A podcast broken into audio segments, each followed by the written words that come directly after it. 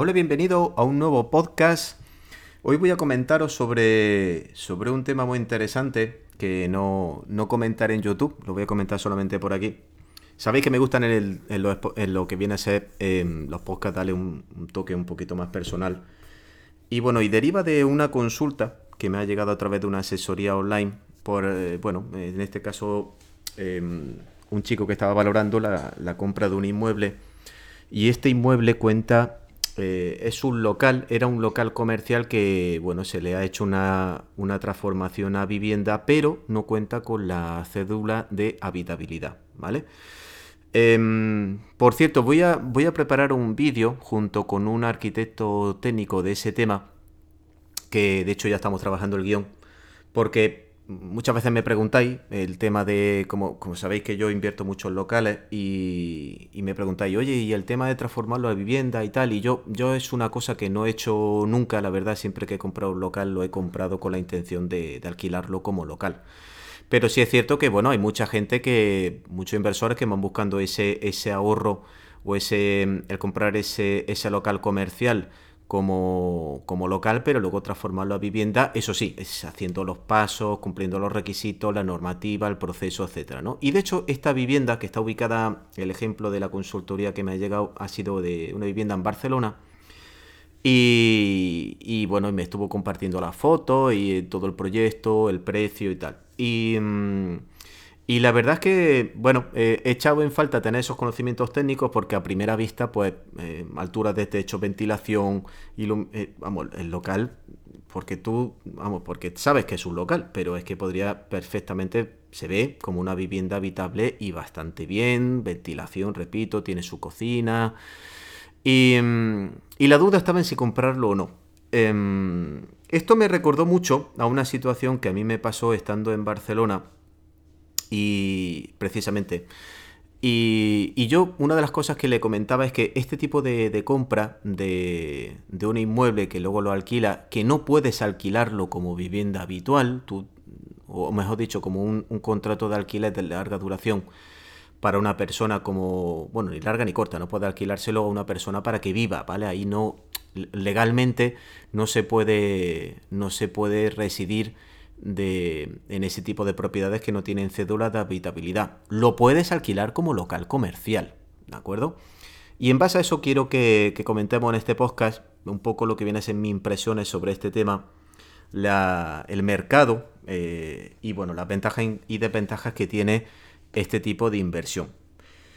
Porque como estaba comentando, yo en Barcelona estuve, estuve muy cerca de hacer una compra de, un, inmueble así, bastante, bastante peor que el que me ha enseñado este hombre, pero muchísimo peor, eh, que estaba muy cerca de la Sagrada Familia, literalmente serían como 50 metros, y era estaba en el subsuelo, era en el subsuelo, o sea, ahí tenías que bajar y, bueno, no tenía ventilación, ni la luz, ni era... Bueno.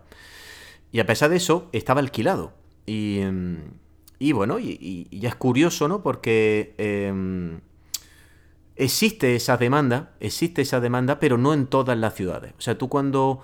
Eh, la situación actual, un poco para que lo, entendamos, tanto por parte del propietario como la parte del inquilino, el propietario que tiene ese inmueble y lo pone en alquiler, no puede alquilarlo, como digo, como eh, vivienda, no puede alquilarse como vivienda, pero se puede alquilar como local, se puede alquilar perfectamente como local y, por ende la persona que se lo alquila, pues puede usarlo como local. Si esa persona decide, por el motivo que sea, pues que, bueno, quiere hacer vida ahí, eso, pues bueno, pues, está totalmente ajeno, en este caso, a la responsabilidad del propietario. O sea, yo cuando alquilo un local, se lo alquilo a un profesional, en donde, bueno, esa persona pues va a llevar a cabo una actividad comercial. Si esa persona se queda a dormir en ese local, yo aparte que ni me entero, pero em, e, e, es, responsabilidad en este caso de, ese inquilino, ¿vale? Entonces, con este prisma, pues evidentemente, pues personas que dirían, oye, yo es que nunca alquilaría esa vivienda sin cédula de habitabilidad porque ahí no puedo vivir. Em, pero hay otras que le da exactamente igual. ¿Por qué? Porque, bueno, se pueden encontrar unas propiedades que, repito, se ven muy bien, se ven como si fuese un apartamento total y completamente vivible, que esto pasa también mucho con, temas de oficinas que se transforman en viviendas.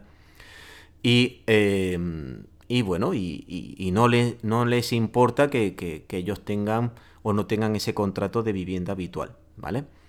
Esto al propietario, sabéis que existe un, un beneficio fiscal y es que cuando tú alquilas una vivienda, un apartamento, a, una pareja, a una familia, ¿vale? A alguien que sea su vivienda habitual, pues esa tiene un beneficio fiscal del 60%, un beneficio fiscal para el propietario, ¿vale? Evidentemente en este caso cuando, cuando se alquila para un local comercial, se alquila un, ah, para trastero, se alquila para almacén, se alquila como plaza de parking, ese tipo de contratos no tienen bonificación. Em, entonces, claro, eh, si tú eres propietario de un inmueble de este tipo y lo alquilas, pues no tienes esa bonificación. Y la otra, la, por parte del inquilino, no pueden declararlo como su vivienda habitual, ¿vale? Es como si alquilasen ellos, pues bueno, pues una plaza de parking, pues vale, pues eso que te cuesta, pues eso que, que tú no puedes ponértelo en la declaración de la renta como algo que para ti haya sido o haya supuesto un gasto, eh, salvo, por ejemplo, a nivel profesional, ¿vale? De hecho, en, Barcelona existe una demanda, ¿vale? Yo le comentaba a este, a este hombre, le comentaba, hablando de, de este tipo de inmuebles, digo, mira, cuando tú compras o inviertes en, un, en una propiedad de ese tipo, que igualmente tienes que hacer los números a nivel de rentabilidad, como si fuese un local comercial o una vivienda, es lo mismo, pero tienes que tener en cuenta que estás segmentando mucho al mercado. Ahora ya no puedes ir a, a, todo el mercado. Además, yo siempre una de las cosas que recomiendo es que sea muy versátil. O sea, tanto si uno compra un local o compra una vivienda, a mí me gusta que sea lo más versátil posible. O sea, que, que pueda llegar a la mayor audiencia posible, ¿no? Em, por eso mm, recomiendo vivienda eh, o, apartamentos con ascensor para no limitarme el tipo de inquilino, etcétera. ¿Este tipo de inversión es interesante? Pues no, es que no sea interesante, o sea, sí, pero limita mucho el mercado, porque hay gente que dice, no, no, es que yo necesito o quiero que tenga esa cédula de habitabilidad, pues porque, bueno, yo quiero luego declararlo en mi declaración de la renta o lo que sea, ¿vale?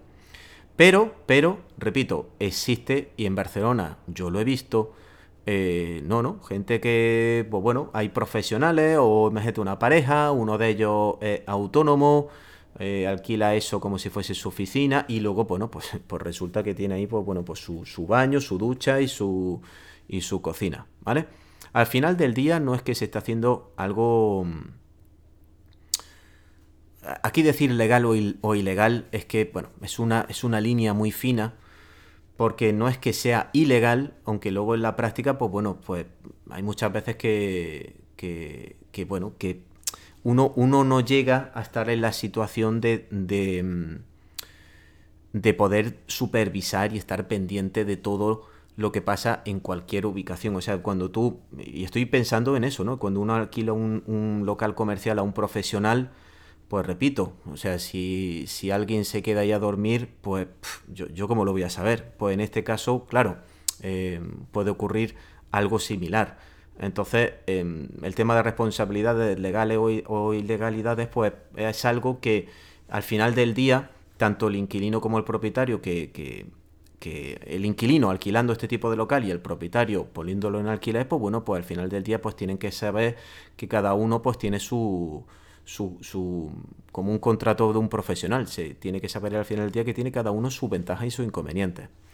¿Qué pasa también en otro, en otro aspecto que ese, este se podría considerar, vamos a llamarlo positivo para el propietario?